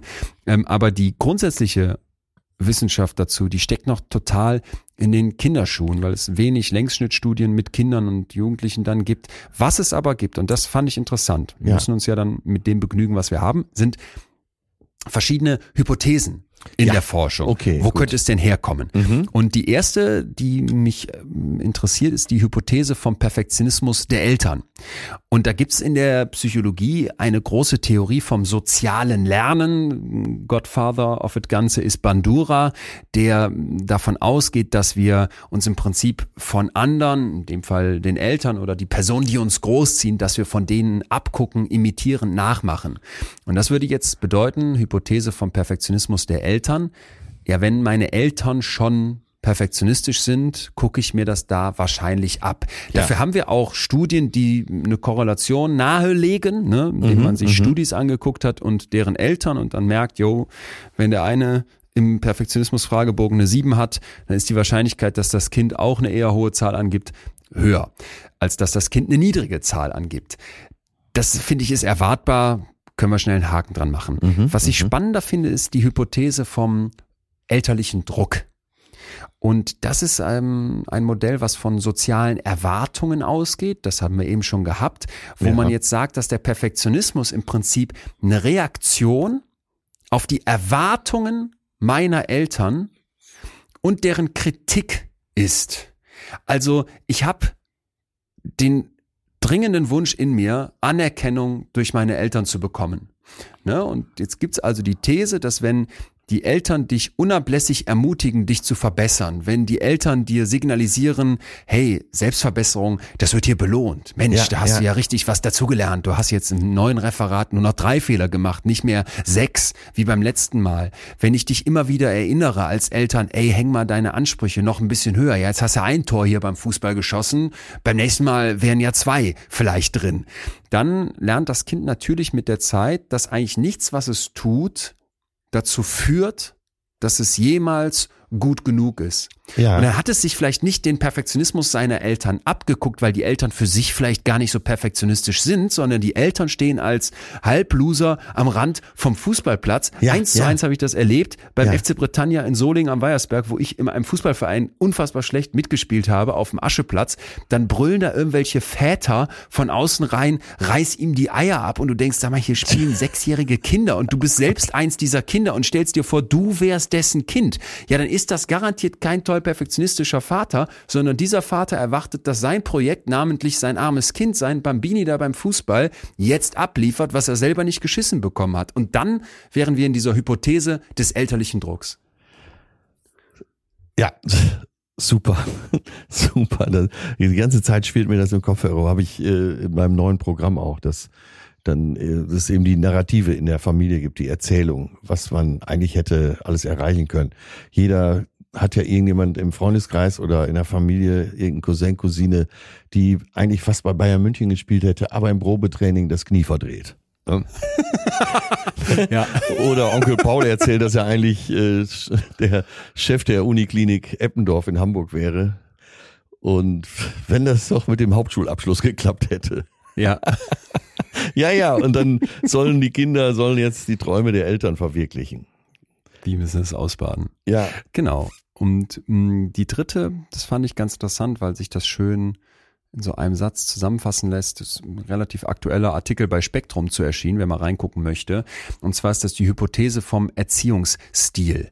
Und da wird beschrieben, Perfektionismus ist im Prinzip der lange Arm autoritärer Ja. Eltern. ja, Also wenn ich so eine sehr harsche, sehr kontrollierende Erziehung durch meine Eltern erlebe, Ja. dann gibt's einige Studien, die nahelegen, dass das den Perfektionismus fördern könnte. Wir haben hier aber auch widersprüchliche Ergebnisse und natürlich jetzt rückblickend mit Befragungen abzuleiten. Hör mal, welcher Erziehungsstil hat denn bei dir den Perfektionismus verursacht?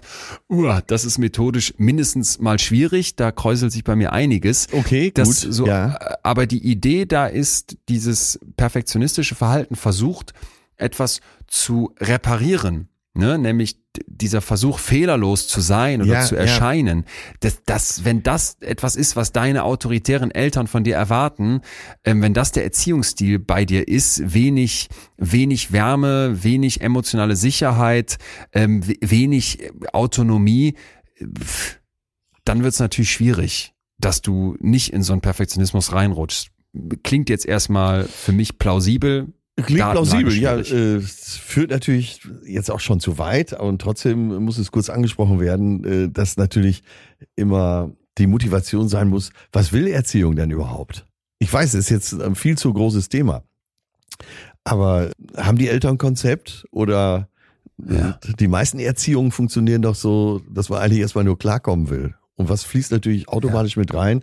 Äh, die eigenen Stärken und Schwächen und gerade die eigenen Schwächen, die man ausgleichen will das Kind soll es mal besser machen. Gesprochen wird dann immer, du sollst es mal besser haben, aber eigentlich gemeint ist ja, du sollst es besser machen. Mhm. Wo viele Kinder eh schon denken, wie, ich soll es noch besser haben. Noch besser? ist doch schon alles so gut. Ja, aber es führt natürlich zu weit, weil äh, Erziehung ist ja, oder die gefühlte Erziehung, ist ja so, glaube ich, mit das Komplizierteste, was man überhaupt leisten kann es ist ein riesiges Feld. Ich finde nur, sich klar zu machen, sowas wie jetzt diese perfektionistischen Ansprüche, diese Muster, ob jetzt an andere, an mich selber oder durch die Gesellschaft besonders stark wahrgenommen, dass das nicht vom Himmel fällt. Das finde ich ist ein wichtiger Gedanke, ne? dass ich nicht morgens aufwache und sage, ja. ah, ab heute bin ich Perfektionist, genau, sondern dass genau. gerade dann, wenn es zu viel wird, dass dass das dann wahrscheinlich ein langes Training brauchte. Und ob das jetzt das abgeguckte Verhalten von den Eltern ist, ob das Eltern sind, die irgendwie versuchen, mit ihrem Druck bei dir was selber abzulassen, wie der Vater am Fußballrand, da können wir uns jetzt streiten. Ja, ein weites Feld. Auch darüber könnte man ein ganzes Programm machen, ist ja klar. Achtung, halte dich fest, jetzt kommt er wieder, Karl Lagerfeld. Hat ja äh, eins meiner Lieblingszitate insgesamt ist, äh, mit Erziehung wurde ich nie belästigt. Ja konnte aber mit sechs Jahren schon drei Sprachen sprechen und Klavier spielen. Und wenn er sich über das Pensum beklagt hat, hat Mutter immer gesagt, stell dich nicht so an. Also kann es mit der mangelnden, so, äh, mangelnden Erziehung nicht ganz so stimmen. Ne? Wenn man von dem aber so TikTok-Reels sieht, hast du auch das Gefühl, ey, der ist auch ja. hart gnadenlos. Äh, Absolut gnadenlos. Sehr sympathisch irgendwie, aber hart zu sich selbst bestimmt auch gewesen. Was, was wir die ganze Zeit immer wieder hier schon angeteasert haben und wo jetzt die große Auflösung zu kommt oder ein Versuch dessen, ist jetzt Perfektionismus was Gutes? Ja oder was pauschal schlecht ist. Ich glaube, keiner von uns würde sagen, das ist ganz toll und klasse und einfach nur gut. Da sind wir uns bestimmt einig. Aber ist es denn umgekehrt einfach nur was Schlechtes? Wenn wir, ja, wir, eingangs sagtest du äh, so Sachen wie ambitioniert, ehrgeizig, genau, Aspiration, Streben, etwas erreichen zu wollen. Das sind ja fast alles Ausdrücke, die positiv konnotiert sind, oder? Du hast auch direkt von dem Spitzensportler gesprochen, vom Athleten. Was ist mit der prima Ballerina, die ich tanzen sehen will auf der Bühne in Perfektion mit ihrem Ballettensemble? Sehr was gutes ist Beispiel. Mit der, was ja. ist mit der Meister-Hirnchirurgin? Also ja. ich sag dir ganz ehrlich, ich bin froh, wenn die perfektionistisch genau, ist, genau. statt da zu stehen und zu sagen, das machen wir jetzt mal so. Da machen wir mal 80 Prozent beim Windscheid. Ja, da, das schneiden wir so mit 80 Prozent, schneide ich das raus. Äh, nee, da will ich lieber, dass die 110 Prozent. Da, da willst gibt. du eine Perfektion, ja.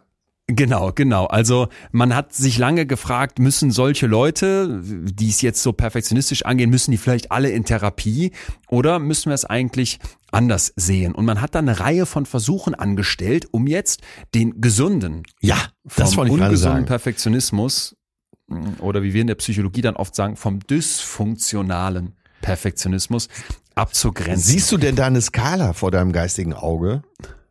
Wie meinst du das? das du hast eine Skala äh, an äh, Ambitioniertheit, Ehrgeiz, Aspiration, sagen wir mal, wo jetzt bei, die geht bis 65 und bis dahin ist es gesund, ab 66 wird es ungesund. Siehst du da eine Skala? Äh, nein, ganz ehrlich, da habe ich oft das Gefühl, es gibt ja dann auch sowas wie einen Depressionsscore. Ich kann eine Liste ja. haben von Symptomen, die ich erfülle für eine Angststörung oder, oder, oder ich tue mich da ganz, ganz schwer, weil ich weiß, dass es das braucht, dass wir solche Cut-off-Werte setzen müssen, weil Menschen dringend Klarheit haben wollen, weil Krankenkassen Klarheit brauchen. Also ja. ganz praktisch ja. hat das Sinn. Aber grundsätzlich ist ja ein riesen, riesen Fragezeichen in der Psychologie. Angst gehört zum Leben, ab wo ist sie krankhaft? Niedergeschlagenheit, Traurigkeit gehört zum Leben, ab wo ist es eine Depression? Vielleicht die Dinge gut machen zu wollen, hohe Ziele zu haben, vorwärts kommen zu wollen, sich auch als Vater am Rand vom Fußball für sein Kind zu wünschen, dass das noch ein Tor schießt. Das gehört auch alles zum Leben dazu. Ab wo ist das zu viel? Da habe ich keinen Punkt, wo ich dir jetzt sagen könnte, bei 65 von 100 ist too much. Und gleichzeitig haben fast alle Krankenkassen auf ihren Seiten was zum Thema Perfektionismus und krankhaften Perfektionismus, um das mal zu übernehmen. Von da, da siehst du, wie relevant das ist und was es auch für Kosten verursacht. Und eine Lösung haben wir aus der Wissenschaft noch nicht, sondern einen, wie ich finde, total spannenden Streit. Hewitt und Flat, die haben wir eben schon kennengelernt mit diesen drei Dimensionen, ne? Mhm. Diesem Fragebogen, du erinnerst dich? Ja. Das sind äh, Forschende von der York University in Toronto. Und die haben, also wie gesagt, schon in den 90er Jahren angefangen und sagen, Perfektionismus, der kommt so in verschiedenen Geschmacksrichtungen. Und das bedeutet auch, dass je nach Geschmacksrichtung des Perfektionismus verschiedene Probleme entstehen. Manche Probleme sind dann schwerer und manche Formen von Perfektionismus sind vielleicht auch weniger krass, aber nie komplett problemfrei. Also die eine Fraktion in der Wissenschaft sagt, egal wie der Perfektionismus bei dir genau aussieht, grundsätzlich problematisch.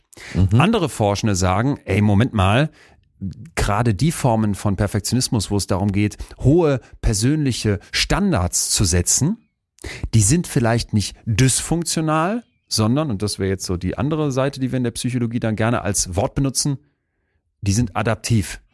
Die mhm, bringen mich mhm. vorwärts. Die ja, helfen, ja. dass ich besser ja. in der Welt klarkomme. So, die Weltklasse-Athleten wären jetzt mal ein Beispiel. Die haben extrem hohe Standards und die wollen wir jetzt nicht pathologisch bezeichnen, nur weil die nach der Goldmedaille streben. Das wäre also eine Sicht. Jetzt kommt wieder Hewitt, unser Forscher, der sagt, oh, mh, hm, doch, ich sehe da immer eine Problematik drin und sagt, das wäre zu, zu simpel. Und es dürfen auch hier zwei Dinge nicht miteinander vermischt werden. Nämlich einmal der Wunsch, aufzublühen, sich selbst zu übertreffen, gute Leistung abzuliefern und der Wunsch, perfekt zu sein. Und der gibt ein total schönes Beispiel, dieser Forscher, und zwar von einem seiner Patienten, einem äh, depressiven Uni-Studenten, der sicher war, ganz überzeugt davon war, dass er eine 1 plus ja. in einem bestimmten Unikurs braucht. Ja. So, und dieser Studi, der studiert jetzt ganz hart, der lernt, der kümmert sich um alles, der versucht, die beste Leistung abzurufen, richtig perfektionistisch und schafft das auch. Der schafft es und kriegt die 1 plus. Ja. Und jetzt sieht Hewitt diesen jungen Menschen und stellt fest, Moment mal, der hat das geschafft, der hat die Perfektion abgerufen und jetzt ist der noch depressiver und noch suizidaler Ach, als vorher. Ja. Und das Spannende ist jetzt, sagt er, der kommt zu mir und sagt mir, diese 1 Plus, das war ja eigentlich nur ein Beweis dafür, was ich für ein Loser, was ich für ein Fehler bin. Denn wenn ich perfekt wäre, dann hätte ich dafür nicht so hart arbeiten müssen. Und er sagt jetzt, das ist so ein ganz zentraler Punkt, ne? dass dieses perfektionistisch sein wollen, ja. dass das etwas ist, wo du eigentlich nie sagen kannst, dass das adaptiv ist, weil selbst wenn es richtig gut läuft, bist du mit dem Erfolg nicht zufrieden. Das ist dieses Endlose, was du eben so schön beschrieben hast, dieses Ich werde die Vollendung nie erreichen können. Ja. Und deswegen bin ich, selbst wenn ich kurz davor bin oder es richtig gut läuft und ich habe die 1 plus bekommen, immer noch auf dem Trichter, irgendeine Ausrede zu finden, warum das denn jetzt trotzdem nicht gut genug war. Und da, genau an der Stelle sieht man, wie lebensfern das ist. Weil ja. Leben ist eben nicht perfekt. Ja. Das entfernt dich vom Leben. Ja, sehr gutes Beispiel. Mann, geht ja richtig unter die Haut. Ich, ich musste dafür lernen, weil ich so doof bin. Genau. Es gibt immer jemanden, der lernt gar nicht, gefühlt zumindest, und äh, schreibt die bessere Arbeit. Hast du das mal erlebt? Dass äh, in deinem Umfeld oder vielleicht von deinen Kommilitonen jemand, wo du am Abend vorher gelernt hast, wie verrückt, der noch in Münster äh, im bunten Vogel bis um vier gesessen hat und die Arbeit genauso, die Klausur genauso gut geschrieben hat wie du? Das, das, mir ist das letztens nochmal bewusst geworden. Ich weiß nicht mehr, welcher Prof das war, aber ich erinnere mich an eine der ersten Klausuren, die wir schreiben mussten. Und dann kannst du dir vorstellen, so eine Uni-Klausur, die besteht ganz viel daraus, dass du dann sagen kannst, die sieben Merkmale der Psychotherapie-Schule nach Freud.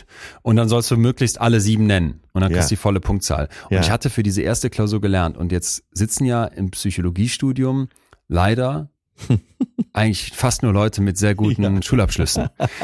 Und das, ist, das regt mich ja, das ist ja was, was mich nach wie vor total sauer macht. In ja. Deutschland wirst du nicht mit der größten Menschenkenntnis oder der größten Motivation Ärztin oder Psychologe, sondern mit Einser-Abitur. Ja. Und als jemand, der von diesem System total profitiert hat, nämlich ich, sage ich trotzdem, das ist, das ist kolossal falsch. Und jetzt sagte uns dieser Professor am Anfang des Studiums, weil wir uns dann irgendwann beschwert haben und gesagt haben, sie wollen dann, dass wir kriegen erst die volle Punktzahl für eine Klausuraufgabe, wenn wir wirklich alle sieben von sieben Punkte nennen. Ja. Und wenn da noch irgendwo irgendein englischer Begriff nicht perfekt mit Bindestrich geschrieben ist, zieht ihr uns noch einen halben Punkt ab. Und dann sagte der, wir müssen so vorgehen. Ja. Weil sie alle so krass lernen und hier abliefern, ja. dass wir sonst gar nicht mehr differenzieren könnten. Ja.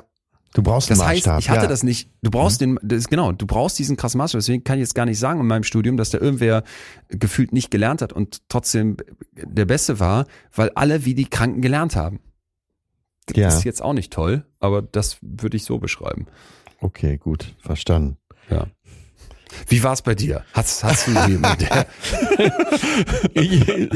oder saßt du im bunten Vogel und kommst am nächsten Tag ja, in die genau. Klausur und in genau. die Schule oder wo auch immer hin? Äh, ganz genau. Und äh, genau der war ich, wirklich. Und es war auch, äh, war auch nie der Einserkandidat, aber es hat immer gereicht. Und das ja. sind, äh, das sind ja die ganz gemeinen Vögel, ne? die sagen, die so reicht doch und weiter geht's. Ne? Und du hast ja, äh, kennst du ja selber, sobald du anfängst zu studieren, ist dein Abitur ja obsolet. Du, nie wieder im Leben brauchst du das, oder? Nee. Und das ist ja Wahnsinn, auch so gemein. Ja, ja, ja. Und wenn das Studium fertig ist, brauchst du ich immer das, wieder diese Studiumsnote. Ich würde es aber also jetzt an alle jüngeren Menschen, die zuhören, bitte, ey. Ich bin wirklich absolut kein Vorbild. Ich hatte viel Glück, stand oftmals an der richtigen Stelle, wenn der Ball geflogen kam. auch das ist eine Kunst, sagte mein Vater immer. ja. Vielleicht als Zwischenfazit, um auch diesen Streit in der Forschung nicht abzuschließen, aber um dann Punkt hinterzubringen. Ja. Eine Sache sagt ein Forscher hier aus dem Feld, der, der da auch sehr berühmt ist, ist ganz wichtig. Hohe Standards zu setzen für einen selber. Ja. Das ist nicht grundsätzlich pathologisch oder falsch. Ja. Und das will ich auch nochmal ganz klar sagen. Ich finde schon, ja, wenn wir Perfektionismus als etwas definieren, wo es ein nie ist es gut genug, immer muss ich noch eine Schippe drauflegen. Nie bin ich mit mir zufrieden. Wenn das die Definition ist, dann kann es davon eigentlich keine adaptive Version geben. Nein, Aber und das ist, äh, ich glaube auch, das ist gesund und das ist auch gesellschaftlich gesund und sonst kommen wir auch gar nicht weiter. Wir erleben ja gerade die Zeiten, dass Leute, die von nichts eine Ahnung haben, den Mund aufmachen und ja. eben Wissen und Meinung gerne mal verwechseln. Das ist ja der, wie heißt der Kruger-Effekt, der äh, Dunning-Krüger-Effekt, ne? Also, oder um es mhm. mit Goethe zu sagen, mit dem Wissen kommen die Zweifel. Und äh, in meinem Programm heißt das halt, äh, er ist vielleicht nicht dumm, aber er hat viel Pech mit dem Denken. Ne? Das ist, ich habe das Thema, ich habe das, äh, ich habe das Thema im Programm, dass viele sagen, man darf nicht mehr sagen, was man denkt, wo ich dann sage, ja, meistens liegt's am Denken. Ne? Ja. Wenn du, du bist zu Hause, äh, hast ein Date und sagst zu deiner Perle, soll ich Pizza in sechs oder zwölf Teile schneiden? Und sie sagt, sechs, zwölf schaffe ich nicht. Dann weißt du, hier sind die ja. Ansprüche heute Abend nicht besonders hoch. Ja. Ne? Ja. Genau. Und ich glaube, wir sind uns beide einig. Wir wollen bestimmt nicht hier festhalten, hohe Ansprüche sind grundsätzlich was Falsches, genau, was Schlechtes. Genau. Ich das glaube, ich gerade humoristisch hast, ich bin jetzt ganz frech. Ja. Ich sage, du wirst da am Anfang dich ein bisschen, das ist ein bisschen wittere ich da auch an das Statement raus bei dir, weil ich glaube schon auch, dass du sehr hohe Ansprüche hast und dass du auch auch perfektionistische Züge hast, ohne dass, dass ich das böse meine, das ist ja jetzt hoffentlich auch klar geworden. Ja, so sage ich jetzt einfach, du lässt es stehen. Ver ja, Verbesserung, Verbesserungswünsche. Also ich, äh, Genau. ich versuche mich jeden Tag, äh, aber aus dem Wissensdurst heraus. Nicht, weil ich denke, ich muss besser werden, aber mich interessiert halt so viel und ich merke selber, dass ich jeden Tag dazu lerne. Und das macht mir auch Ja. Spaß und äh, den Anspruch habe ich auch. Und das passt auch zu dem, was du eben gesagt hast, dass man gewisse Ansprüche auch ruhig haben kann. Eben auch die, an die Gesellschaft, an deine Mitmenschen kannst du gewisse Ansprüche haben, dass sie, äh, dass nicht alles aus einer äh, Dummheit heraus und aus einer Unerkenntnis heraus bewertet wird. Die Folgen sehen wir ja gerade bei der, äh, bei dem hohen Anteil an AfD-Wählern. Das ist jetzt eins von vielen Beispielen, aber das haut ja in dieselbe Kerbe, dass man eben sagt, man kann Ansprüche haben. Und da ist es nicht pathologisch, das ist, äh, das ist eher gesund, dass eben auch eine Gesellschaft insgesamt Ansprüche hat. Auch daran, dass Genau. Schüler viel, zum Beispiel viel lernen. Ja. Ja. Ja. Kleine- und kleine daran, dass, wenn Wutrede. du deine, deinen, deinen Vortrag hältst, dass du eine gute Präsentation lieferst und Ja. daran, dass wenn du jetzt Sportlerin werden möchtest, du dich, da, dich um Bestleistung bemühst. Ich glaube wirklich, den Unterschied macht, wie gehe ich dabei mit mir um?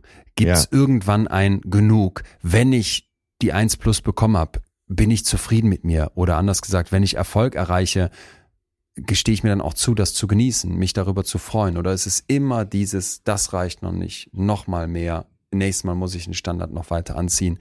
Da gibt's, gibt's also ein, ohne dass wir sagen können, bei 65 von 100 ist es zu viel. Ich habe keine Skala vor Augen, aber Ja. irgendwo gibt's ein zu viel.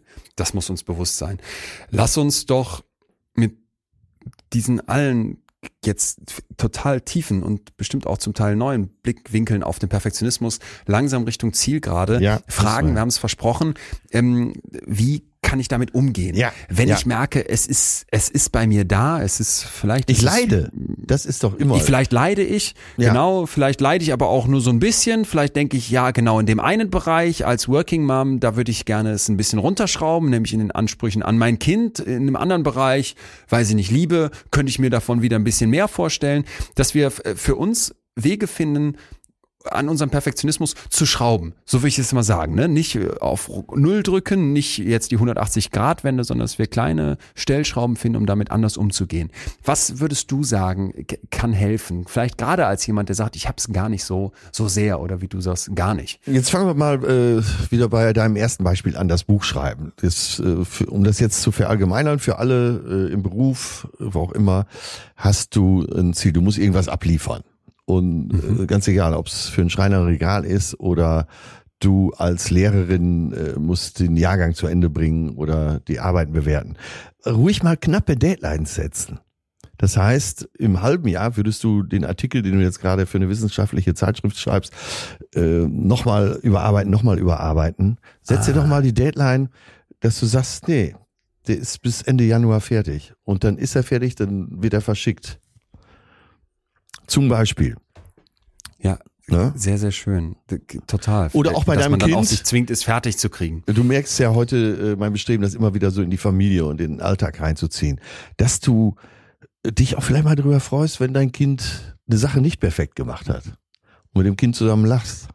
Wenn es da auf der Blockflöte so spielt, dass selbst die Hunde in der Nachbarschaft heulen. Ne, dann kann man, ja, und äh, dass man dann eben nicht sagt, komm, jetzt müssen wir noch mehr üben, aber dass man sich einfach mal in den Arm nimmt und gemeinsam drüber lacht. Ne? Einfach, äh, auch das sind ja dann niedrigere Deadlines. Mhm. Ja, das wäre mein erster Vorschlag.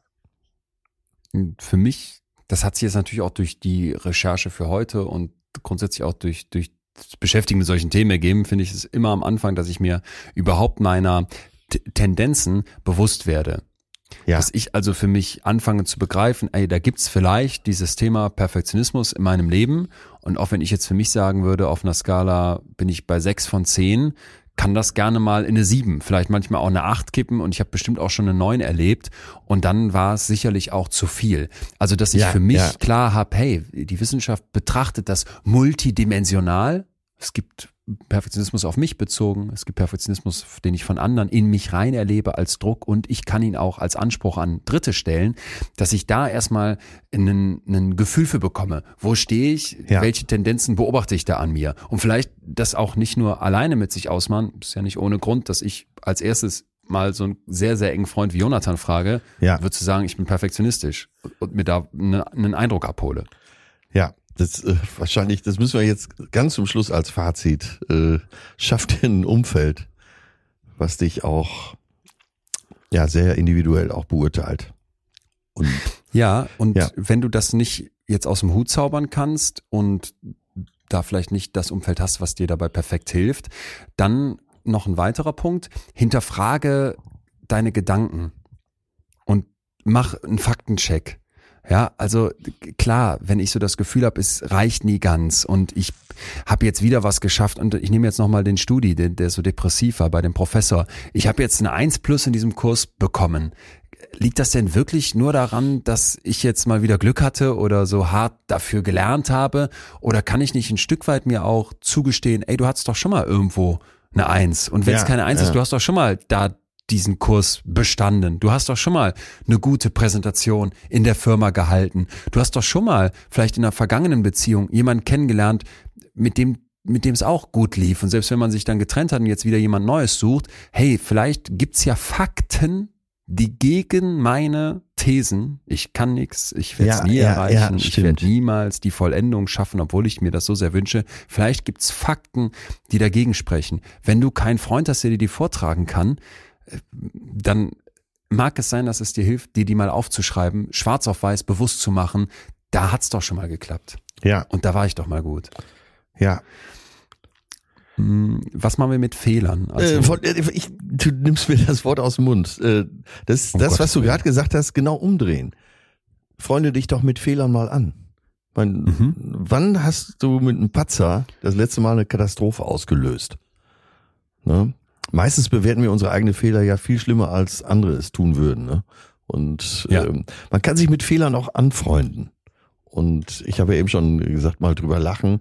Jetzt geht es vielleicht auch so weit, aber vielleicht mal drüber Kopfschütteln. Weil Fehler machen bringt uns weiter. Das heißt, wenn wir überhaupt keine Fehler mehr machen wollen, entwickeln wir uns ja, ja. wahrscheinlich gar nicht. Wo lernt man am meisten natürlich aus Fehler? Und deswegen sind die auch wichtig. Und deswegen muss man die eben, auch das Scheitern mal umarmen. Mut zu scheitern. Wir hatten ja die Folge mit Lev Vygotsky hier, unserem guten alten ja. Free Lev Vygotsky, wo wir ganz klar gesagt haben, dieses von der Couch aus erreichst du deine Komfortzone und irgendwo, wenn du zu weit gehst, gibt es vielleicht eine Panikzone, wo du nicht mehr lernen wirst, weil du völlig überfordert bist. Aber dazwischen wird so ein Bereich liegen, wo du Fehler machen wirst, weil du es noch nicht perfekt kannst und ja. zum Glück aber von der Couch aufgestanden bist, um vorwärts zu kommen, um Schritte zu machen.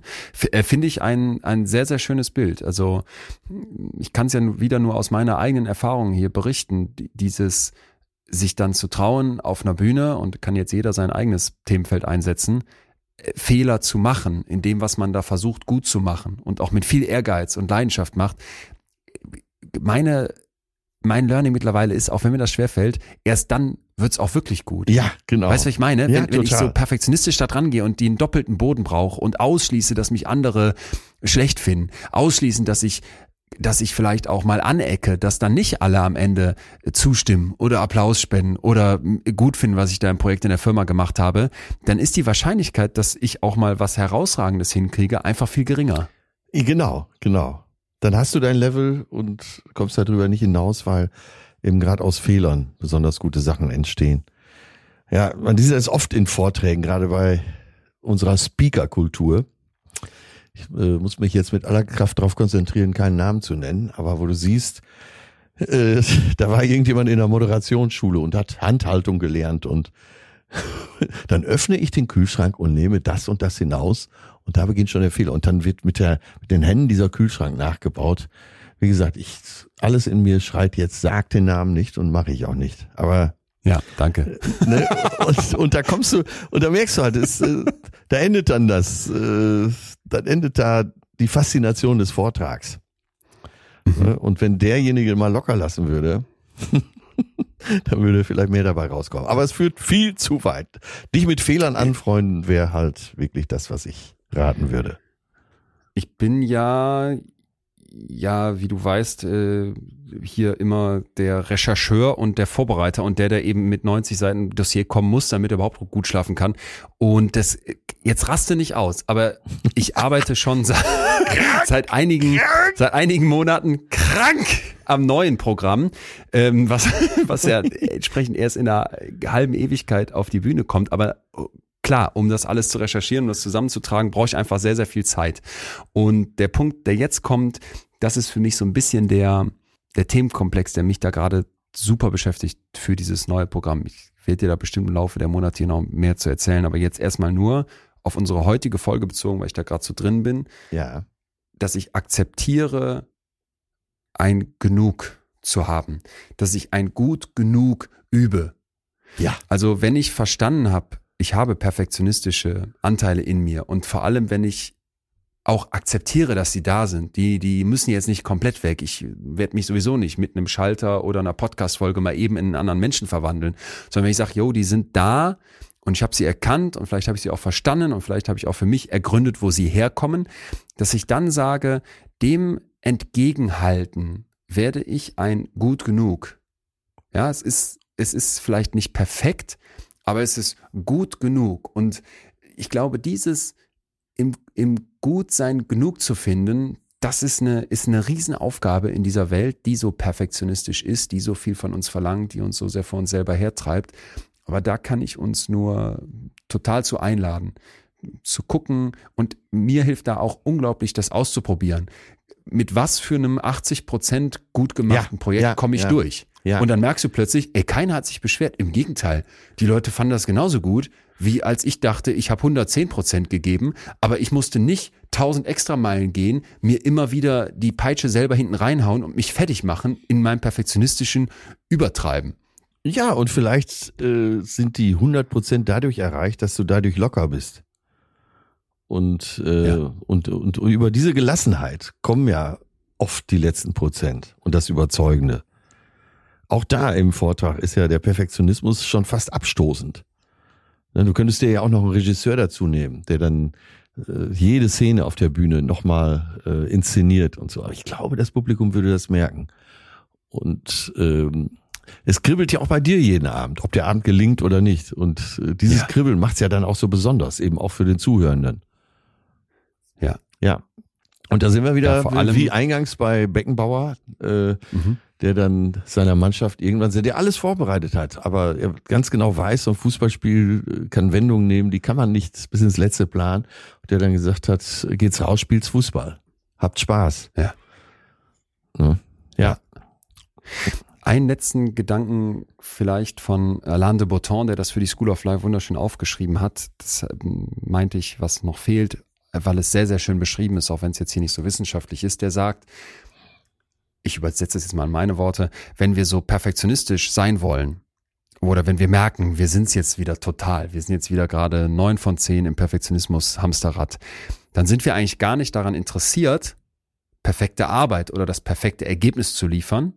Wir versuchen eigentlich nur, dem Gefühl zu entkommen, schlechte, minderwertige Menschen zu sein. Und die Arbeit oder das Projekt, die PowerPoint-Präsentation, das Buchkapitel, das ist eigentlich nur ein Medium, ein Mittel zum Zweck, mit dem ich versuche, in unseren eigenen Augen erträglich zu werden. Ja. Aber weil unser eigentliches Problem ja, ja, gar nicht mit Arbeit begonnen hat oder dem Projekt, kann ich das auch niemals mit Arbeit lösen. Also unser eigentliches Ziel ist nicht, wie viele denken, ein perfekter Angestellter zu sein oder eine super ja. Fachfrau zu ja. werden oder ja. den, den idealen PowerPoint-Vortrag zu halten, sondern uns selber akzeptabel, okay zu fühlen. Und das finde ich einen ganz, ganz schönen Gedanken zum Schluss, dass wir uns erlauben müssen, uns mal vorzustellen, dass wir es von Anfang an, einfach weil wir sind, verdient haben, akzeptiert zu werden und dass es in unseren Köpfen nicht für immer eine Schuld ist, dass wir, dass wir nicht perfekt waren. Ja, es ist nicht an uns zu beweisen, dass wir ein Recht auf Existenz haben. Ähm, wir müssen nicht ja, bei jeder ja, Abgabe ja. von einer Präsentation, von einem Bericht, von einer Prüfung in der Schule die Bestleistung liefern. Vielleicht müssen wir nicht mal immer bestehen. Wir müssen nicht jeden Kunden, den wir bedienen, irgendwie ein Referendum vorlegen, das unsere Legitimität erlebbar macht. Gut zu arbeiten, das ist bewundernswert als Ziel, aber das wird zum Symptom von einem psychischen Problem, wenn es zum Deckmantel für ein ja. heimliches Bestreben wird, ein Defizit an früherer Liebe zu korrigieren. Genau. Und äh, es klingt sehr, sehr gut. Und klingt schön. Äh, ja, und da, kann, ja, das kann man nur immer wieder unterstreichen. Äh, und darum wird es ja auch immer wieder gehen, weil das Glück deines Lebens hängt von der Beschaffenheit deiner Gedanken ab. Und alles, was um uns herum passiert, ähm, ist, das erleben wir aus einer Perspektive. Und diese Perspektive, das bist du. Und dein Dasein, und das ist ja das, was du gerade gesagt hast, dein, deine Berechtigung des Daseins, deine Berechtigung des Daseins hängt nicht von der Bewertung deiner Leistung ab. Ja. Tja. Tja. Ha. Ha. ha. Verweile bei der Schönheit des Lebens, beobachte die Sterne und sehe dich mit ihnen laufen.